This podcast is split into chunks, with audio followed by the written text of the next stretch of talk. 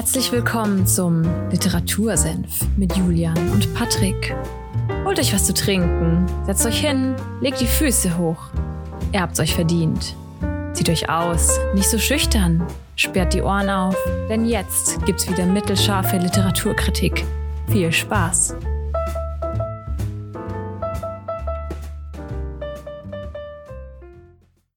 Hallo und damit herzlich willkommen beim Literatursenf. Ihr hört Folge 81. Der Patrick lacht schon vor sich hin.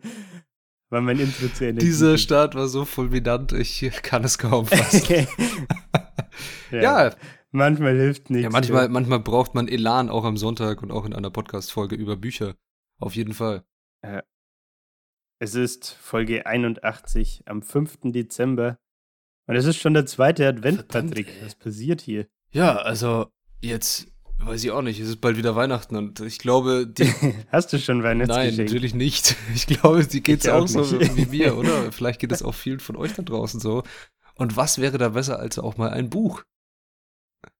Oh ja, und, stimmt. Äh, ja, die Frage vorweg, ist dieses Buch, das wir heute besprechen, ist es so Weihnachtsgeschenk würdig? Das ist eine gute Frage. Aus dem Bauch raus würde ich sagen, ja. Mhm.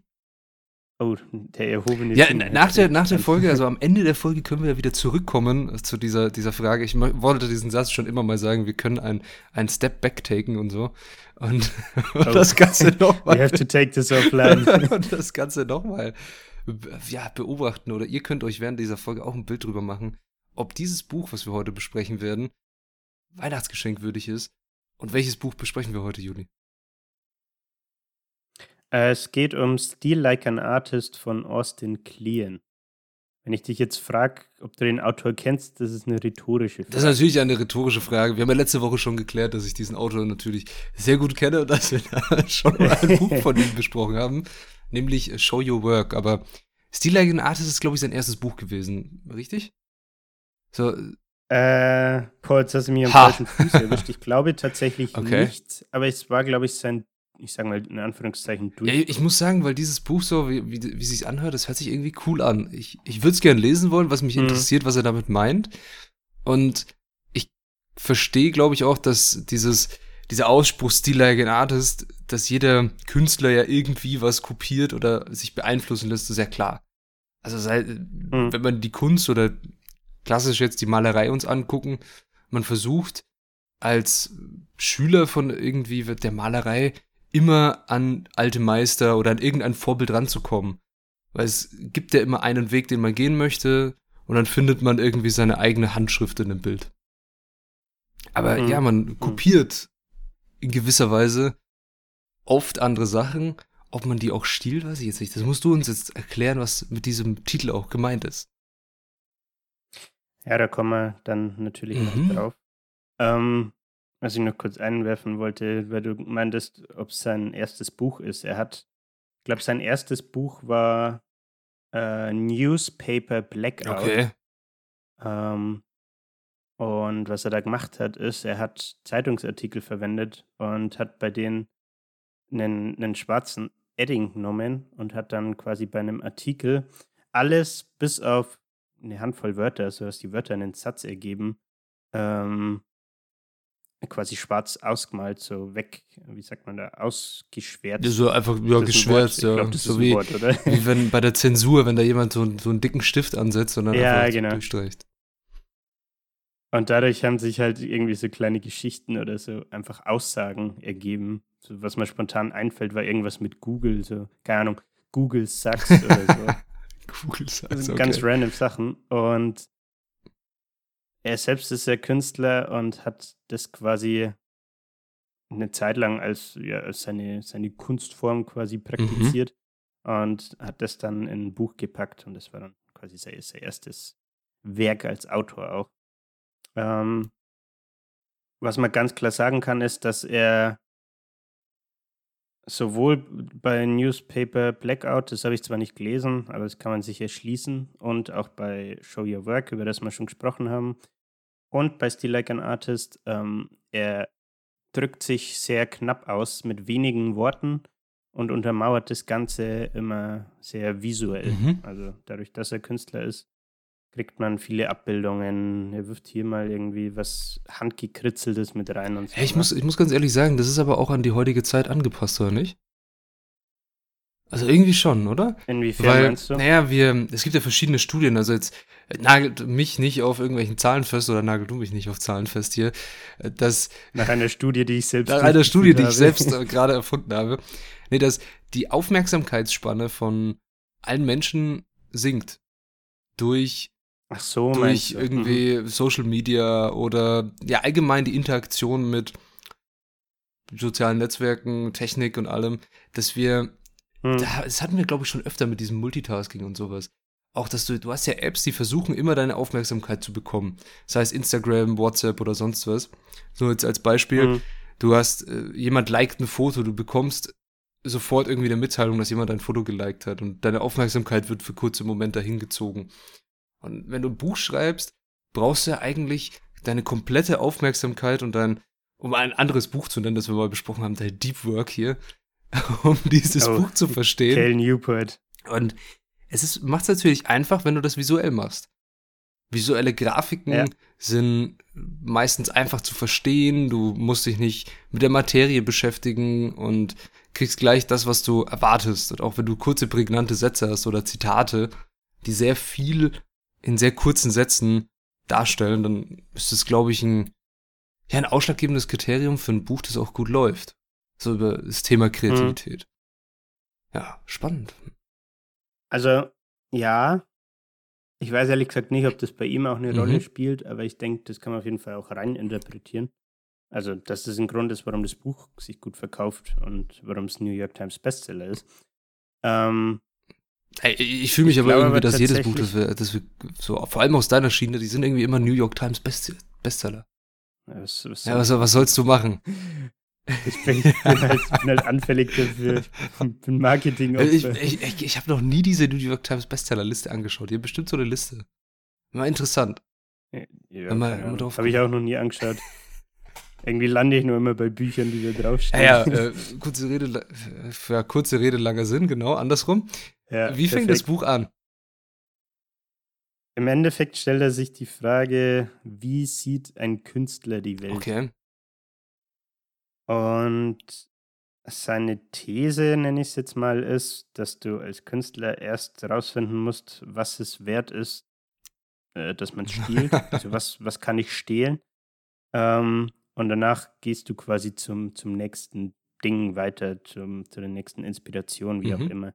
Vielleicht, um das noch kurz reinzuwerfen, das Buch, zwei Schlagwörter, die das Buch, glaube ich, ganz gut umschreiben, sind Inspiration und Kreativität. Also um das dreht sich irgendwie alles. Ähm, genau, also er stellt sich die Frage, hey, wie sieht ein Künstler die Welt? Und dann ge geht er das Ganze im ersten Kapitel irgendwie so an, dass er sagt, äh, nothing is original. Also nichts ist originell. Und ähm, was er sagt, ist, dass ein guter Künstler sich bei Inspirationen und anderen Künstlern bedient ähm, und dass alles an kreativer Arbeit im Endeffekt äh, darauf aufbaut, was vorher an kreativer Arbeit erzeugt wu- wurde. Ähm, und dass im Endeffekt nichts komplett originell ist. Ja, das, das, das Er hat auch stimmt. so ein, so ein lustiges Zitat Ja. dazu von äh, William Ralph Inge. Äh, What is originality? Undetected plagiarism. Mhm. Ja, also das, das stimmt schon in gewisser Weise, dass was ist originell, wo fängt an und wo hört's auf? Also sobald du inspiriert bist von irgendwas, jeder, ich gehe mal wieder zur Malerei, jeder Maler wird ja von irgendwas inspiriert, sei es von der Landschaft oder von anderen Gemälden, das er malen möchte. Jeder Fotograf wird von Mhm. sowas inspiriert und das äh, ein aktuelles Thema, was ich ganz interessant finde, was so irgendwie dazu passt, ist, ey, ich habe einmal so einen Beitrag auf, auf Instagram oder so angeguckt über NFTs, also Non-Fungible Tokens. Mhm. Und jetzt wird meine ganze scheiß Mhm. Timeline davon zugebombt. Der Krypto Der Kryptosenf, auf jeden Fall. Und genau das ist, finde ich, gerade das perfekte Beispiel von, ja, was, was ist es wert zu stehlen? Es gibt so viele, die jetzt ihre eigenen NFTs da erstellen, die einfach angelehnt sind an die Dinger, die gut laufen. Also es gibt da irgendwie so, weiß nicht, ob du die mal gesehen hast oder ob ihr die kennt, wenn ihr das hört, diese Boring Ape Club heißt das, glaube ich. Das sind so, ja, es nee, sind so Bilder von Affen, also digital gezeichnete Affen, die einfach gelangweilt gucken und ein bisschen anders ausschauen. Mhm. Und die werden für Preise, also eigentlich ganz krass, die sind an die, an die Blockchain angepasst, also an eine bestimmte Coin-Währung. Und wenn die steigt, werden die natürlich auch mehr wert. Und da gibt's äh, mhm. Preise von, was, weiß ich nicht, 160.000 Dollar gibt es für ein so ein Bild von so einem Affen. Und mhm. jetzt steigen immer wieder mehr bekannte Persönlichkeiten ein. Mehr Leute werden darauf aufmerksam. Mehr wollen das dann. Und dann sehen andere Menschen das so, ey, dieser Affe sieht ja voll scheiße aus. Ich zeichne einfach einen Walross oder sowas und dann die Boring Walrus Club oder so. Und stell davon Bilder her. Mhm. Bin aber nicht so bekannt, dann sind die günstiger. Dann wollen vielleicht Leute das und denken, boah, das ist der nächste Hype. Und so geht's gerade mit, dass viele versuchen, diese Dinger nachzumachen und den nächsten Hype zu erzeugen. Und das finde ich sehr spannend mit so Still Like an Artist. Ja, das ist auch tatsächlich eine ganz gute Überleitung. Du hast es im Vorgespräch schon kurz angesprochen.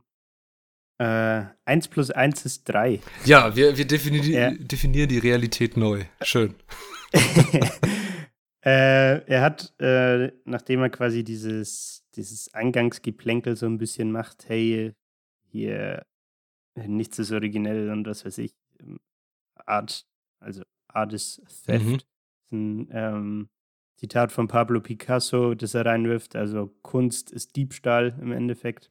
Dann geht er einen Schritt weiter und äh, es kommt zum Punkt, den er äh, den Stammbaum der Ideen nennt. Mhm.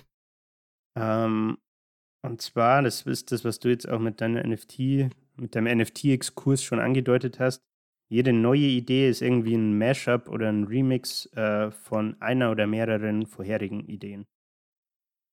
Ähm, und dann kommt er eben auf dieses Beispiel 1 plus 1 ist 3 zurück, wo er ähm, erstmal weg von der Kunst geht äh, und oder von kreativen Tätigkeiten und zum Familienstammbaum tatsächlich zurückgeht und dann auch sagt, hey, wenn wir uns die Genetik anschauen, dann kriegst du Merkmale von deiner Mom und Merkmale von deinem Dad. Ähm, aber du bist im Endeffekt dann als, als neugeborener Mensch mehr als nur diese Merkmale von deinen Eltern quasi. Ah, okay, also in der Hinsicht möchte das aufziehen, somit, okay, du hast eine Idee eins ja. und die andere ist auch noch eine andere Idee und dann kreierst du sozusagen deine eigene Idee draus und schöpfst ja mehr als genau. die Summe der beiden. Aha, aha. Also, mh, mh. also er sagt auch ganz klar, ich glaube, da kommen wir dann auch später sogar noch drauf, ähm, bei Still Like an Artist geht es nicht darum, einfach nur zu imitieren, sondern du sollst dich quasi inspirieren lassen, ähm, vielleicht sogar, ähm, wie nennt man das, emulieren. Emulieren ist Nacheifern. Emulieren, dieses Wort habe ich noch nie gehört. Ist es, ist es äh, Deutsch ja, oder ist es Englisch? Ich habe es aus dem Englischen, ich habe es, glaube ich, gerade eingedeutscht. Emulieren, okay. äh, er sagt Imitation versus Emulation. Okay. Also Imit Imitation gegenüber Nacheifern, Aha. können wir es vielleicht übersetzen. Ähm, dass das eine sehr feine Linie ist und dass der Unterschied halt ist, beim Imitieren machst du wirklich eins zu eins das, was dein Vorbild vielleicht macht.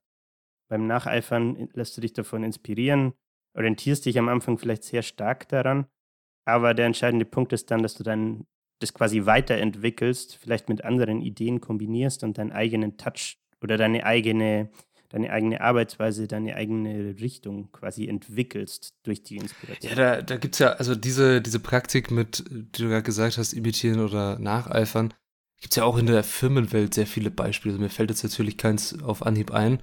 Aber es gibt viele Firmen, die haben irgendwas erfunden und haben das einfach scheiße umgesetzt. Also nehmen wir, Nehmen wir mal mhm. Elektromobilität. Ich glaube, Tesla hat nicht die E-Batterie erfunden. Sind wir uns, denke ich mal, einig. Die, die Firma Tesla nicht die Lithium-Ionen-Akkus erfunden hat. Aber sie haben es geschafft, die Dinger durch Trial and Error, also wirklich, wir haben ja darüber auch lang gesprochen in, dem, in der Folge über Elon Musk, durch Trial and Error einfach, dass sie hochgeflogen, in die Luft geflogen sind und ein paar Autos abgefackelt haben, ein Konzept zu entwickeln, wie du die Dinger nutzen kannst und wirklich ein richtiges Auto baust, was bis jetzt keine andere Firma so gut hinbekommen hat. wodurch er immer noch so eine Vorreiterposition mhm. hatte. Ne? Sieht man ja auch, imitieren wäre, du baust das Ding einfach nach und hast dann die gleichen Probleme wie der andere. Und nacheifern, ja, okay, du nimmst die Idee, findest die geil, aber machst halt dein eigenes Ding draus. Ja, wieder so eine, so eine Lebensweisheit hier aus diesem Buch rausgezogen. Schön.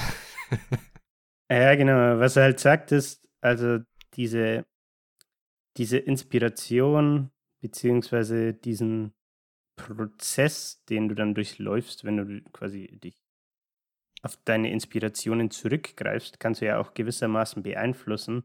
Also im Endeffekt ja die Summe der, der Einflüsse auf dich ist. So, wer sind deine Lehrer oder Mentoren vielleicht? Wer sind deine Freunde? Was ist die Musik, die du hörst? Äh, was sind die Bücher, die du liest? Was sind die Filme, die du anschaust und so? Das im Endeffekt sagt er halt, beeinflusst das alles, wenn wir jetzt mal das Beispiel Künstler nehmen, äh, was du dann vielleicht äh, letztendlich bei einem irgendwie, keine Ahnung, bei einem Kunstwerk, das du erstellst oder bei irgendeinem Gemälde, das du malst oder was. Oder sei es bei Content, den du produzierst, was du dann da vielleicht auch wieder rein reflektierst. Und dass du so gewissermaßen auch lenken, in Anführungszeichen lenken kannst, ähm, ja, in was für eine Richtung du dich entwickeln möchtest. Mhm, ja? mhm. Fand ich einen sehr interessanten Auf Punkt. jeden Fall. Ist zwar obvious irgendwie, aber nochmal rundet das Ganze irgendwie ein bisschen ab. Ja, obvious für dich vielleicht, aber für vielleicht auch viele Menschen, die das lesen, nicht. Darum ist es so. Das kann gut wie, sein, ja. Wie sagt man, gibt es so ein tolles Sprichwort, die, die Schuppen vor den Augen fallen oder sowas. Da fallen dir dann die Schuppen von den ich Augen. Ich sehe den Wald vor lauter genau, Bäume nicht. ich sehe den Wald vor lauter Bäume nicht. Haben wir noch mehr deutsche Weisheiten? Nee, ne? Ich glaube nicht. oh Mann. Ja. Okay, das, das war das erste ja. Kapitel scheinbar. Dann Still Like an Artist.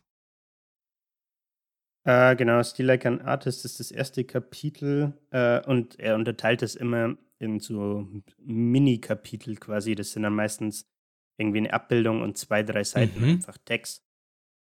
Ähm, auf was ich da noch eingehen wollte, zu Still Like an Artist, zu dem ersten Part, ist ähm, School Yourself tatsächlich. School Yourself, äh, okay. Mhm. Ich glaube, das hat man auch schon bei Jim Quick ähm, und Limitless, ähm, wo es darum ging, Schule ist die eine Sache, Bildung ist die andere Sache. Ähm, und er sagte, das kann ich mal kurz vorlesen auch, das habe ich mir rausgeschrieben. You have to be curious about the world in which you live. Look things up, chase down every reference, go deeper than anybody else. That's how you'll get ahead. Und dann schlägt er die Brücke und sagt, um, ähm, Always be reading, go to the library. There's magic in being surrounded by books. Get lost in the stacks, read bibliographies. It's not the book you start with, it's the book that It's the book that book leads you to. Oh, ja, geht in eine Bibliothek. Gönnt euch mal ein Buch. Also ja, das, das können wir hier so als, als Zitat für den Podcast auch nehmen. Lest ein Buch, verdammt. Definitiv. Ähm, ich treibe das Ganze sogar noch einen Schritt weiter und sagt, sammel Bücher, ähm, auch wenn du nicht vorhast, die gleich zu lesen. Ähm, seines Erachtens nach ist, ist, gibt es nichts Wichtigeres als eine unread Library. Also dein, wie sagt man auf Bookstagram so schön, dein Sub, dein Stapel ungelesener dein Bücher. so, das habe ich tatsächlich noch nie gehört, krass. Der Stapel ungelesener Nicht? Bücher. Let's go. Ich dachte, das kennt man. Wir sind auf Bookstagram. Ja, das, Patrick, verdammt, ja, äh, mein, mein Stapel wird kleiner. Ich muss wieder Bücher kaufen, Alter. Schlimm. Ja, tatsächlich auch. Schlimm. Äh, wieso gibt es keine Black Week bei äh, Rebuy? Weil es eh schon alles gebraucht ist. Verdammt. Ja. Ach, nee. Ja, okay, ja, das ist auf jeden Fall sehr wichtig. Also, ja, Education ist etwas, das du wirst du eigentlich eher hingezwungen, ne, wenn du in die Schule gehst. Bist du verpflichtet. Und, ah nee, nee, warte. Äh, andersrum. Schule ist da, wo du gezwungen. Education ist das, was du dir selber aneignest. Habe ich richtig zusammengefasst, hoffe ich jetzt. Ja, Jawohl. ja, genau. Und im Endeffekt, wie gesagt, das hat man ja gerade schon diese, das sind, da erzählt es quasi zu diesen Einflüssen, ähm, die auf dich wirken, auf dich als Person, zu diesen Inspirationen. Und äh, für ihn selbst zieht er halt einen großen Teil seiner Inspiration aus Büchern. Vor allem aus Biografien. Ähm, keine Ahnung, weil ihn das irgendwie inspiriert, wenn er von Leuten, die er cool findet, die er inspirierend findet, die vielleicht irgendwas Krasses geleistet haben, ähm, ja, die Lebensgeschichte liest. Ähm, und fand ich, fand ich passend, nachdem wir hier auch jede Woche über ein Buch. Ja, auf jeden Fall. Also, das ist sehr, sehr interessant und sehr spannend und das kann ich nur jedem ans Herz legen, ein Buch zu lesen. Gut. Dann sind wir uns ja einig. Sind wir uns einig, auf jeden Fall. Okay, jetzt wissen wir, was wir stehlen müssen und was wir lesen müssen und was machen wir jetzt? Ähm, du wartest nicht, ähm, bis du weißt, wer du bist, bevor du startest. Okay, das ist, also ich habe noch nie so einen philosophischen Satz gehört. ja, gut, war jetzt auch wieder plump ins Deutsche. Ja, es war, war plump ins Deutsche übersetzt, auf jeden Fall, aber es nimmt eigentlich, finde ich, so die Quintessenz von äh, gefühlt fast jedem Buch, dass wir aus dieser Selbsthelp und Business Starting Idee Schiene genommen haben. Einfach anfangen. Ja, tatsächlich. Wobei ich das Buch jetzt gar nicht mal unbedingt in die Schiene Selbsthelp packe. Nee, würde. Kreativität und sowas ähm, und ein bisschen Ansporn ja. geben und einen neuen Blickwinkel öffnen. Aber trotzdem, irgendwie finde ich so diese, dieser Satz passt perfekt auf, kannst du auf jedes Buch mit draufschreiben und der würde da irgendwie mhm. reinpassen. Ja, würde ich auch so unterschreiben tatsächlich. Was er sagt ist, ähm, ich lese es einfach vor. Hau raus, hau raus. Prägnant. Warte. If I'd waited to know who I was or what I was before I started being creative, well, I'd still be sitting around trying to figure myself out instead of making things. In my experience, it's the act of making things and doing our work that we figure out who we are. You're ready, start making stuff. Mhm, mhm.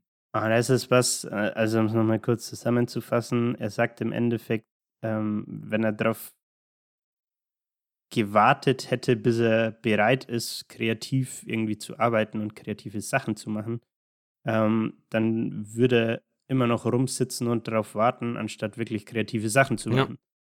Ja. Und äh, in seiner Erfahrung ist es halt, dass genau dieser Prozess, dass du einfach mal irgendwo anfängst, scheißegal eigentlich wo, excuse my language, scheißegal wo, ähm, sondern es geht ja um den Prozess, dass du mal anfängst und dadurch entwickelst du ja deine, vielleicht deine eigene kreative Richtung, keine Ahnung, sei es jetzt dein eigener YouTube-Content zum Beispiel ähm, oder dein, dein eigene, deine eigenen NFTs oder was weiß ich.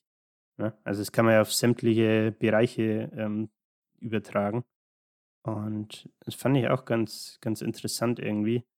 Ich glaube, die Diskussion hatten wir auch tatsächlich schon mal hier im Podcast. Bestimmt hatten wir das. Also, das, es kommt mir auch so bekannt vor. Wie ein Déjà-vu habe ich gerade, dass wir auch über das Thema. Vielleicht war das sogar äh, sein anderes Buch. Das könnte, könnte, könnte tatsächlich sein. bei Show Your Work sein. Wenn ihr die Folge noch nicht gehört habt, gönnt euch mal Show Your Work. Ist so auch ein Buch von Austin Kleon, wenn euch bis jetzt hierhin gefällt, was ihr so für Inspiration mitbekommt aus dieser Folge.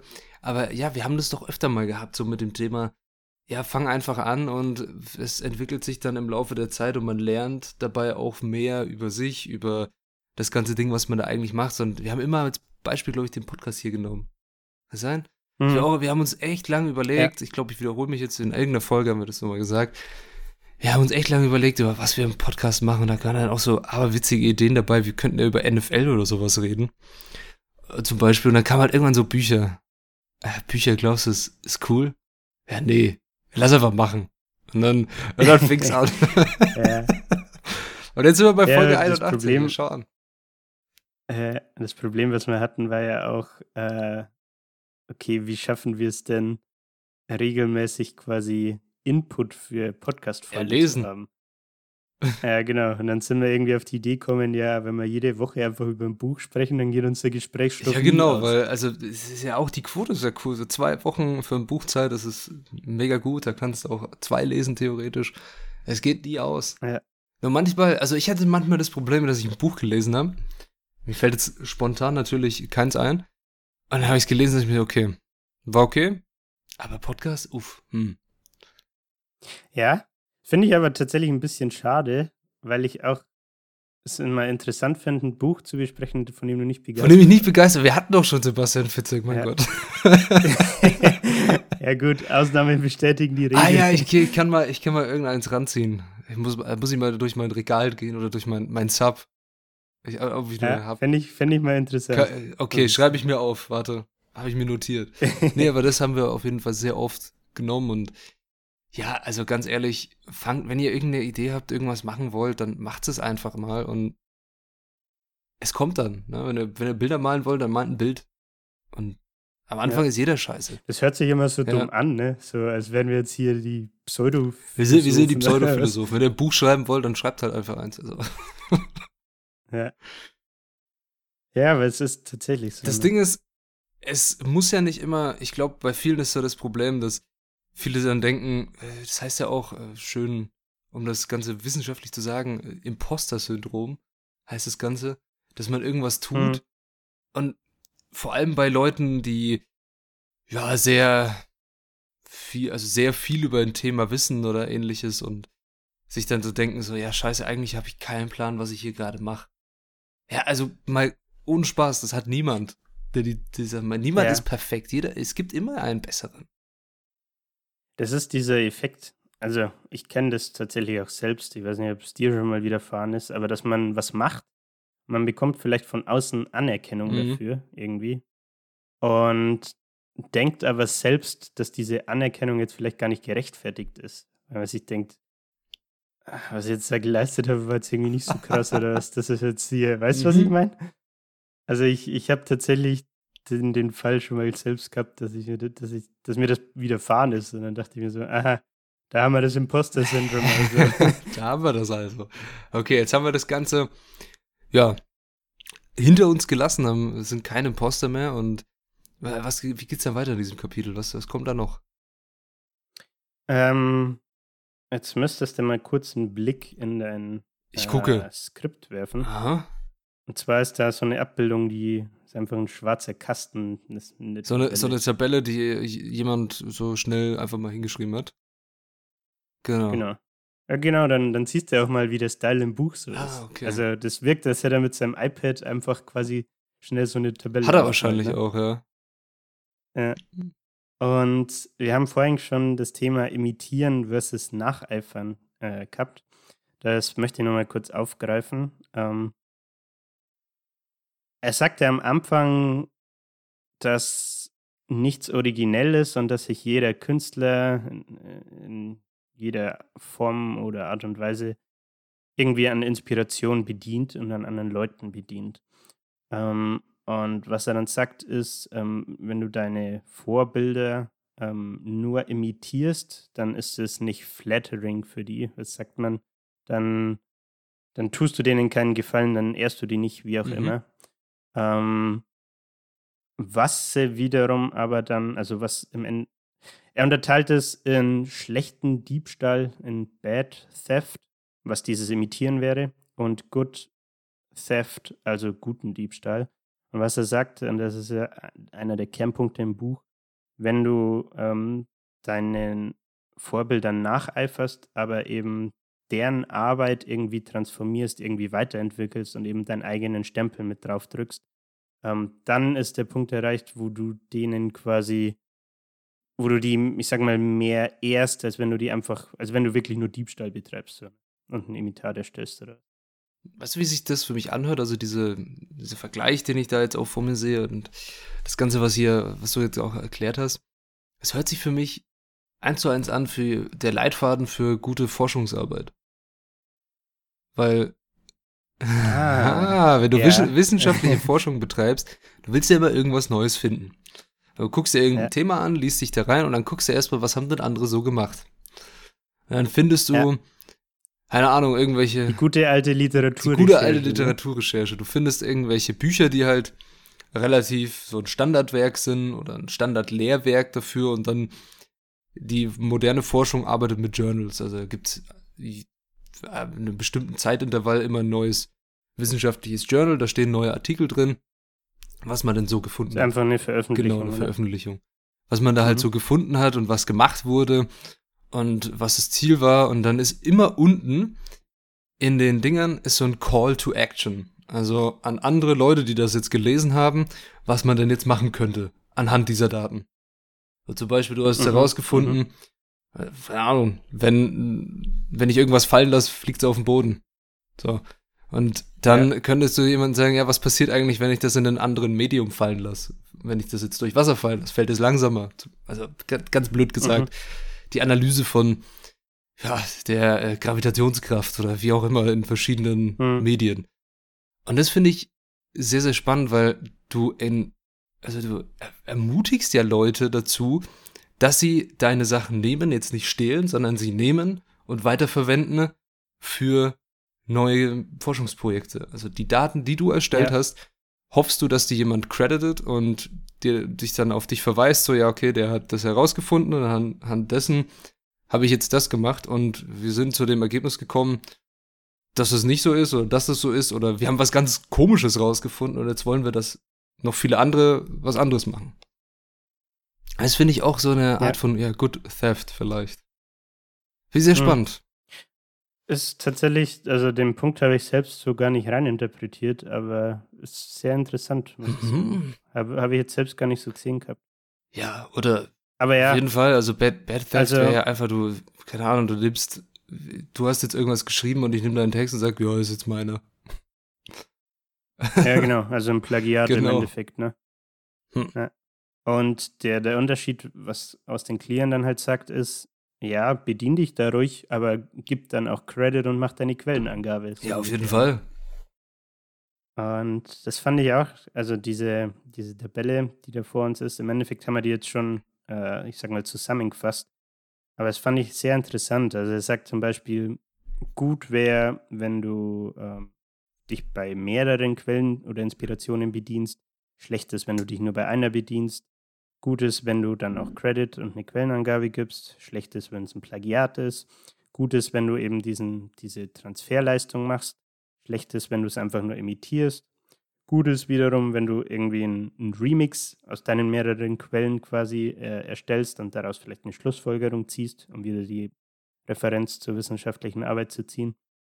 Und schlecht ist einfach, wenn du halt eben das Imitat oder Rip-Off machst, ähm, ohne selbst Hirnschmalz reinzustecken. Ohne selbst den Hirnschmalz zu investieren. Das war eine wunderbare Zusammenfassung dieser doch sehr schnell gemachten Tabelle, glaube ich. Und ja, jetzt haben wir aber gesagt, so, okay, wir haben wir wissen jetzt, was, ja, gute, guter Diebstahl ist. Ist das Kapitel jetzt damit vorbei oder was kommt danach oder was möchtest du noch aus diesem Buch uns jetzt mitteilen? Ähm, also die, sowohl das erste als auch das zweite Kapitel jetzt äh, hätte noch viel mehr Input, über das man reden könnte.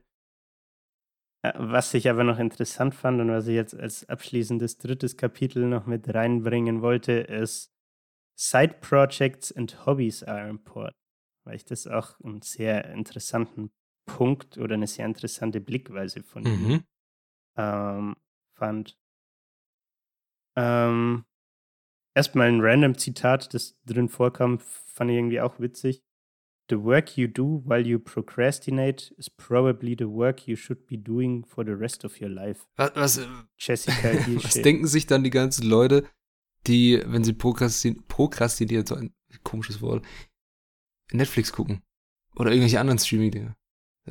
Vielleicht sollten sie professionelle Serientester sowas, werden. Sowas gibt's, oder? Tatsächlich. Also, keine Ahnung. Kann das könnte man mal rausfinden. Kann vorstellen. Oder Kritiker. Kritiker. Oder so. mhm. also. Ja, das, das stimmt. Nee, aber auf was er damit raus will, ähm, man soll produktive Prokrastination praktisch. Okay.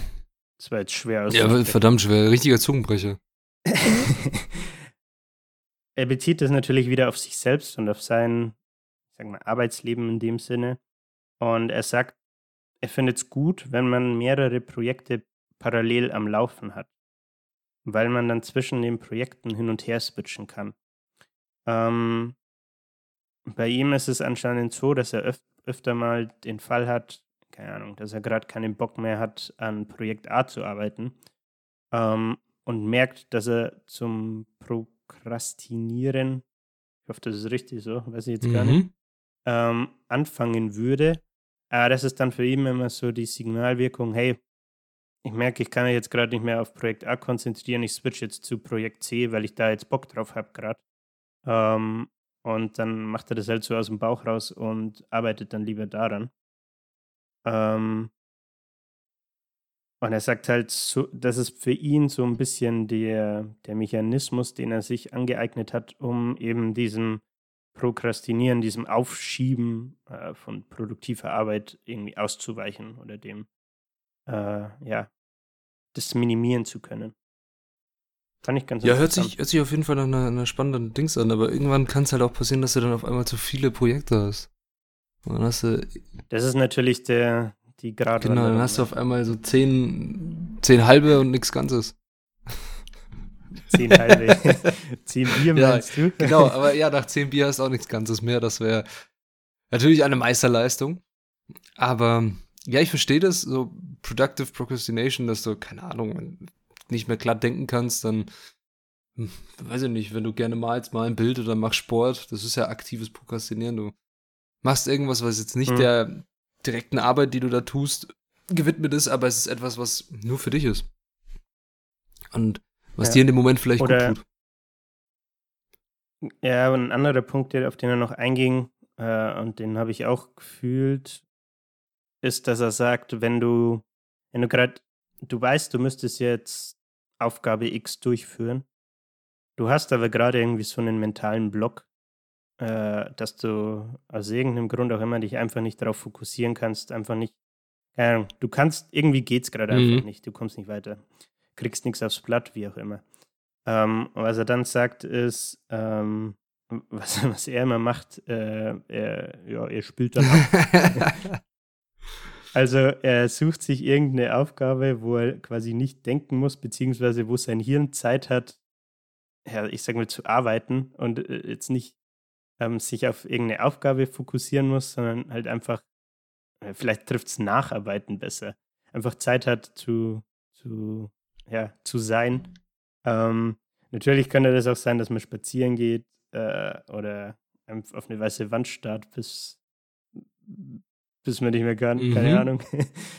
ähm, aber er, er, er, zitiert noch so eine andere Künstlerin, Mayra Kalman, und die sagt, Avoiding work is the way to focus my mind. Das fand ich irgendwie auch ein ganz interessantes Zitat, dass die sagt, ja, ich versuche quasi meinen Fokus insofern zu lenken, als dass ich erstmal was anderes mache, um mich dann auf die, auf die Arbeit zu fokussieren zu können. Ist auf jeden Fall ein sehr, sehr spannendes Zitat. Ja, das ist, ja coole Sache. Also wir, wir machen jetzt produktive Prokrastination immer. Wir machen jetzt immer irgendwas und fokussen unser Mind, wenn wir uns von der Arbeit ablenken wollen. Okay. Cool. Ja, wie geht es noch weiter? Was ist aus diesem Kapitel? Was können wir noch aus den Side Projects und Hobbys herausziehen? Was ich auch ganz interessant fand, und da habe ich mich tatsächlich selbst angesprochen gefühlt, ist uh, Don't throw any of yourself away. Und da geht es wieder ums Thema ähm, Hobbys. Mhm. Und zwar sagt er, wenn du, keine Ahnung, du hast zwei, drei Passions, zwei, drei Hobbys irgendwie, ähm, dann solltest du nicht das Gefühl haben, und da nimmt er sich selbst auch als Beispiel, bei ihm war es sein, ich glaube, Musik und sein Dasein als Künstler quasi. Ähm, du solltest nicht das Gefühl haben, dass du zwischen deinen Hobbys irgendwie wählen musst und eins oder ja, quasi ein Fokus-Hobby auswählen musst, um darin richtig gut zu werden. Ähm, er hat tatsächlich, er geht, wie gesagt, auf, sein, auf Musik ein. Ich glaube, er spielt Gitarre oder so und meint, dass er halt auch hier blödes Stichwort, aber die 10.000 Stunden Regel zum Beispiel, ne? Er fokussiert, fokussiert sich jetzt nur auf, auf sein Dasein als Künstler, ähm, um darin richtig gut zu werden und hat dann halt über, was weiß ich, drei bis vier Jahre, glaube ich, keine Musik mehr gemacht. Ähm, was dann aber passiert ist, dass es, dass es ihn so in den Fingern gejuckt hat, dass er seine Gitarre wieder äh, in die Hand genommen hat und eine neue Band gegründet hat. Und ähm, was er dann beschreibt, ist, dass es einen Synergieeffekt gab. Und zwar, dass sich ähm, dadurch, dass er in der Musik quasi ein anderes äh, Outlet hatte, irgendwie was, um ja, Dampf abzulassen, vielleicht, um sich da auszuleben, ähm, dass sich das auch positiv auf sein Dasein als Künstler ausgewirkt hat. Hm. Und ähm, die, die Schlussfolgerung, die er halt quasi zieht, ist, ähm, dass du eben diese, dass du nicht zwischen den Hobbys wählen sollst, sondern dass es dir vielleicht sogar zum Vorteil machen kannst, dass du verschiedene Hobbys hast. Und ähm, ist quasi das Beste aus allen Welten rausziehen kannst, so in Anführungszeichen. Er geht da auch auf äh, Stephen Tomlinson ein. Man merkt schon, er, er, gibt immer Quellenangaben, wer was gesagt hat. Sehr vorbildlich. Vorbildlicher Dieb auf jeden Fall. Sehr vorbildlich. Ähm, Stephen Tomlinson suggests that if you love different things, you just keep spending time with them. Let them talk to each other, something will begin to happen. Und das fand ich auch sehr, sehr, ja, wie soll ich sagen, eye-opening, augenöffnend. Irgendwie, weil bei mir das Beispiel, wir hatten ja schon die Folge über Rodney Moore mhm. ne, mit Thema Skaten. Und ähm, bei mir war es tatsächlich auch so, ich habe, glaube ich, vor drei Jahren ungefähr angefangen, ins Trim zu gehen. Und ähm, irgendwie war es da in meinem Kopf auch so, dass ich so das Gefühl hatte, hm, jetzt muss ich entweder Trim oder Skaten wählen, um keine Ahnung, ich glaube, das ist auch einfach aufgrund meiner Persönlichkeit, um mich da halt voll reinstürzen zu können, so, ne? Um da wirklich 100% geben zu können. Natürlich hat man auch nicht 27 Stunden am Tag Zeit, um beides machen zu können irgendwie. Man musste halt dann gewissermaßen die Balance finden, sage ich mal. Und äh, das fand ich dann irgendwie, ich glaube, deswegen hat mich dieses Kapitel so angesprochen, weil ich mir dann auch wiederum dachte, das haben wir in der Rodney Mullen-Folge ja auch besprochen, dass ich, wenn ich so drüber nachdenke und über Skaten zum Beispiel als Hobby, dass mir das schon einiges gibt und dass ich daraus auch sehr viel Sachen so, ich würde mal plump gesagt, hört sich jetzt wieder cheesy an, aber Sachen fürs Leben gelernt habe. Ähm, und man eben da genau vielleicht diese Synergieeffekte hat, über die er eben auch gesprochen hat mit seiner Musik. Das fand ich irgendwie cool. Ja, ich wollte dich da jetzt äh, gar nicht unterbrechen und alles. Es war eine sehr, sehr tiefgründige Weisheit, die du hier rausgenommen hast. Auf jeden Fall, fand ich, fand ich gut. der, der tiefgründige Julian. Der tiefgründige Julian ist heute am Start und ja, genau, also du hast jetzt ein eigenes Beispiel bei dir gebracht, das genau so kann es sein, wenn du deine beiden Hobbys, was haben sie gesagt, talk to each other, äh, let them talk to each other. Also auch interessante, yeah. interessante, ähm, ja, interessante Wortwahl hier. Und das, genau das kann dann passieren, dass du merkst, okay, ich will eigentlich, das sind beides Teile von mir und ich möchte die nicht aufgeben. Mal, lass mal gucken, was passiert, wenn ich die beiden zusammenführe. Existieren die beiden trotzdem noch, diese beiden Passionen, die ich da habe? Oder es wird ja ein Kannibalismus betrieben, dass sie sich gegenseitig auffressen, aber hast ja gemerkt, dass oh. das ja nicht passiert ist und dass das eine das andere vielleicht auch bedingt oder besser macht oder sich irgendwas ja ganz Neues daraus heraus äh, entwickelt. Ja. Vielleicht keine Ahnung, willst du jetzt auf einmal nicht mehr skaten und nur ins Gym, sondern auch gleichzeitig auf dem Skateboard trainieren. Ist das möglich? Nee, ne?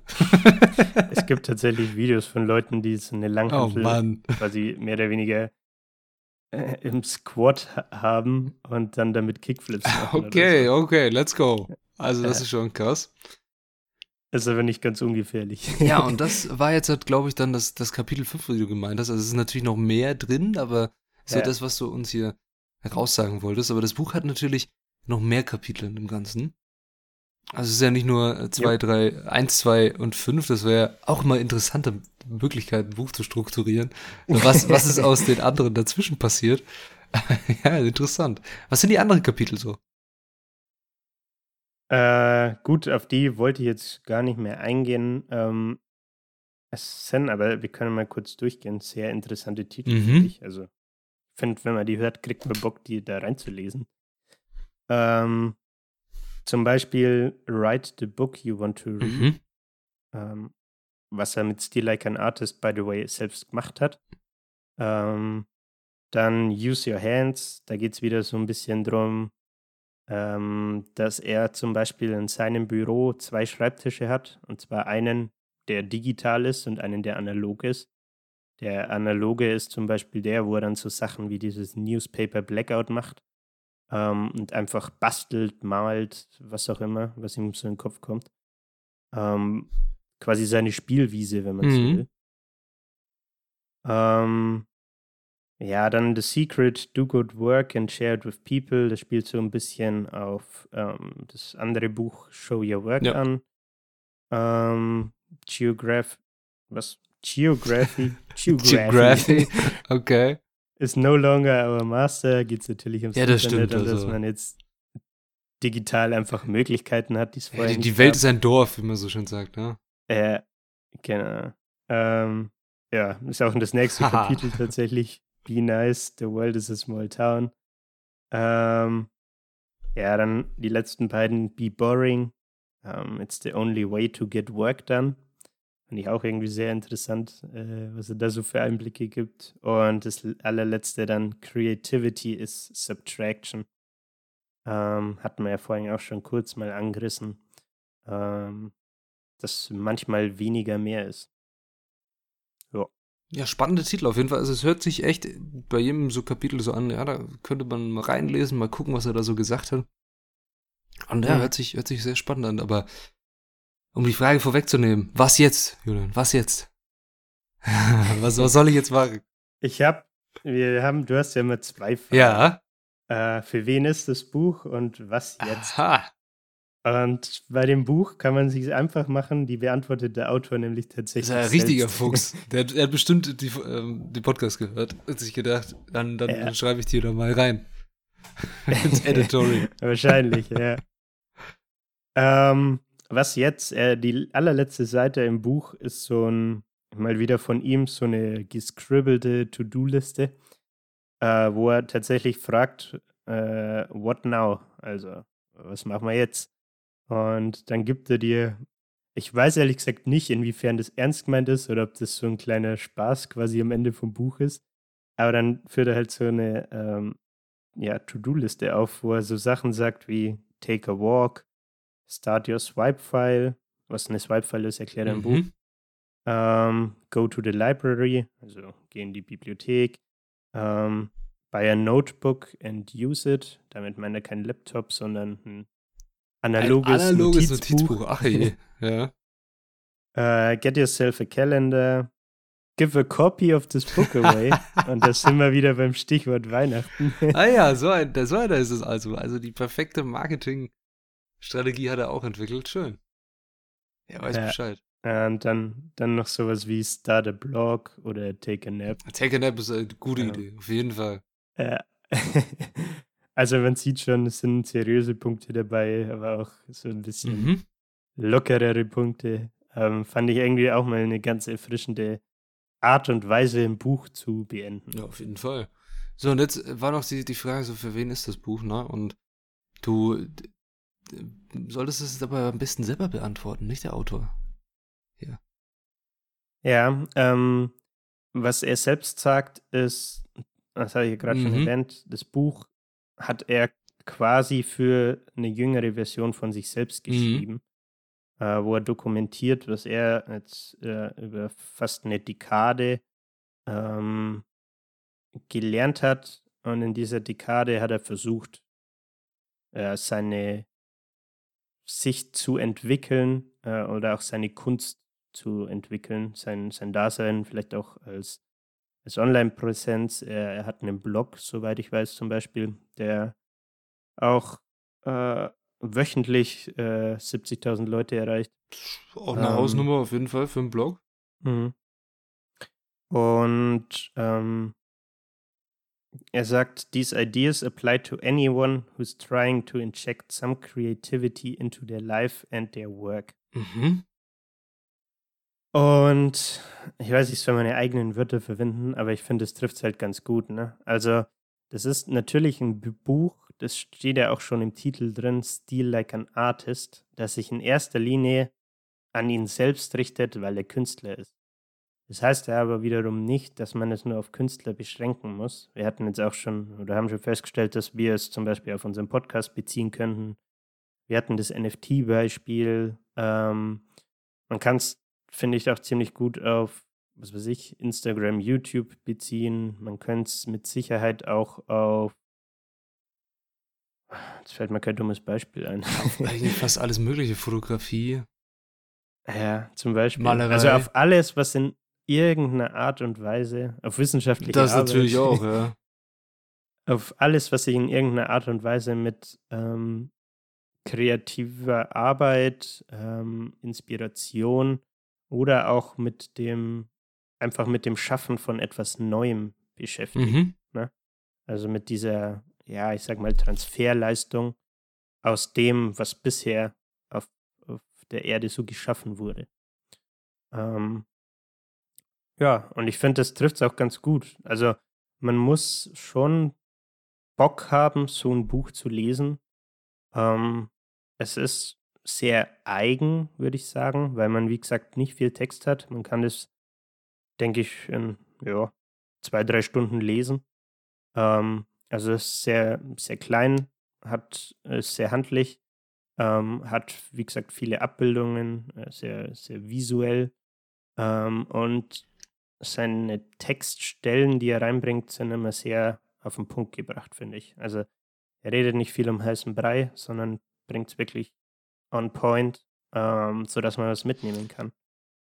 Und ja, man muss schon Bock drauf haben und sich darauf einlassen.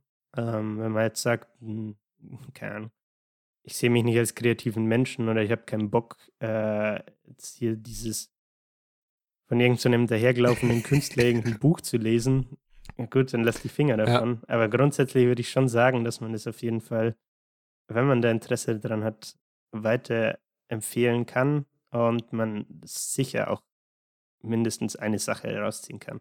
Ja, das waren sehr schöne letzte Worte von dir auf jeden Fall. Also es, ich, ich, hab, ich hätte ich hätt Bock auf das Buch. Also ich weiß nicht, wie es euch da draußen geht. Könnt ihr uns ja mal vielleicht auch Bescheid sagen, ob ihr Bock auf dieses Buch habt, ob das jetzt Weihnachtsgeschenk würdig ist. Aber ich habe ja noch ein To-Do offen hier auf Sender. Du hast To-Do offen. Give a copy of this book Give a copy of this book away. Der Julia gibt vielleicht irgendjemandem eine Copy. Wer weiß, wer weiß, who know. Aber ja, ich, ich fand es eine echt spannende Sache, über dieses Buch zu sprechen. Es war hat halt wieder, so ist typisch bei solchen Büchern, finde ich, ist immer, ja, es kommen dann Ideen hoch oder es kommen irgendwas, über was man vorher schon mal geredet hat. Und das hm. ist so das Typische, was sich bei mir da so dann rauskommt. Aber ich muss sagen, ja, das finde ich sehr spannend. So diese Bücher von Austin Wobei ich aber auch, auch sagen, sorry Ach, fürs Reingrätschen, rein. Blutgrätsche. Blutgrätsche, Hilfe. Notbremse. Ähm, äh, wobei ich auch sagen muss, dass viele Sachen im Buch sind, die ich auch so das erste Mal gehört Mhm. habe. Irgendwie. Und neue Blickwinkel, die man jetzt vielleicht nicht unbedingt aus anderen Büchern kennt.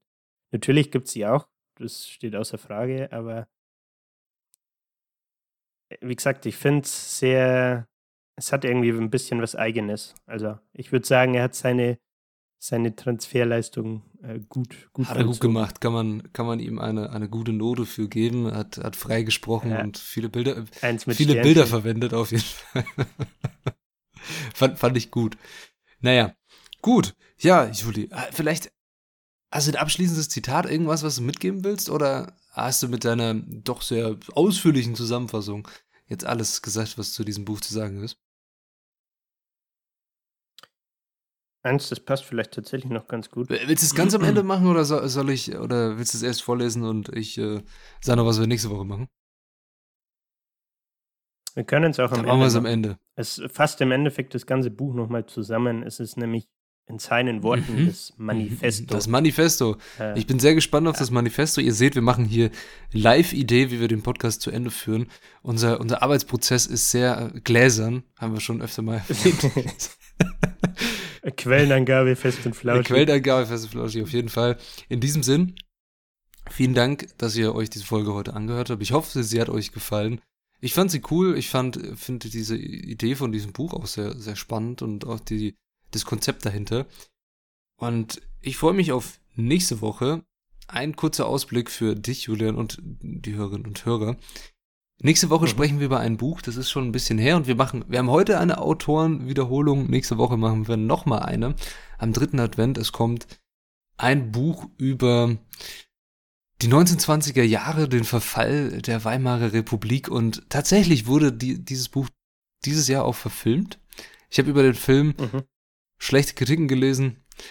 Ich werde mir nochmal die Sachen darüber durchlesen bis nächste Woche und euch dann ja vielleicht auch ein bisschen so einen Querverweis zwischen Film, Buch geben. Und es geht wieder mal um Erich Kästner mit dem Buch Der Gang vor die Hunde. Ja. Okay. Oder im, also der wurde nicht so veröffentlicht, aber darüber reden wir alles nächste Woche. Ihr kennt das Buch vielleicht unter Fabian, die Geschichte eines Moralisten. Seid gespannt. Ich hoffe, du bist auch gespannt, Julian. Wir gehen an das Berlin der 1920er Jahre. Es wird sehr wild und feucht fröhlich. Ich freue mich auf die Folge. Oh.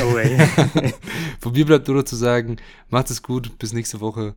Und ich bin gespannt auf Julis letztes Zitat. Ciao. Okay. The manifesto is this draw the art you want to see, start the business you want to run, play the music you want to hear, write the books you want to read, build the products you want to use, do the work you want to see done. In diesem Sinne, bis nächste Woche.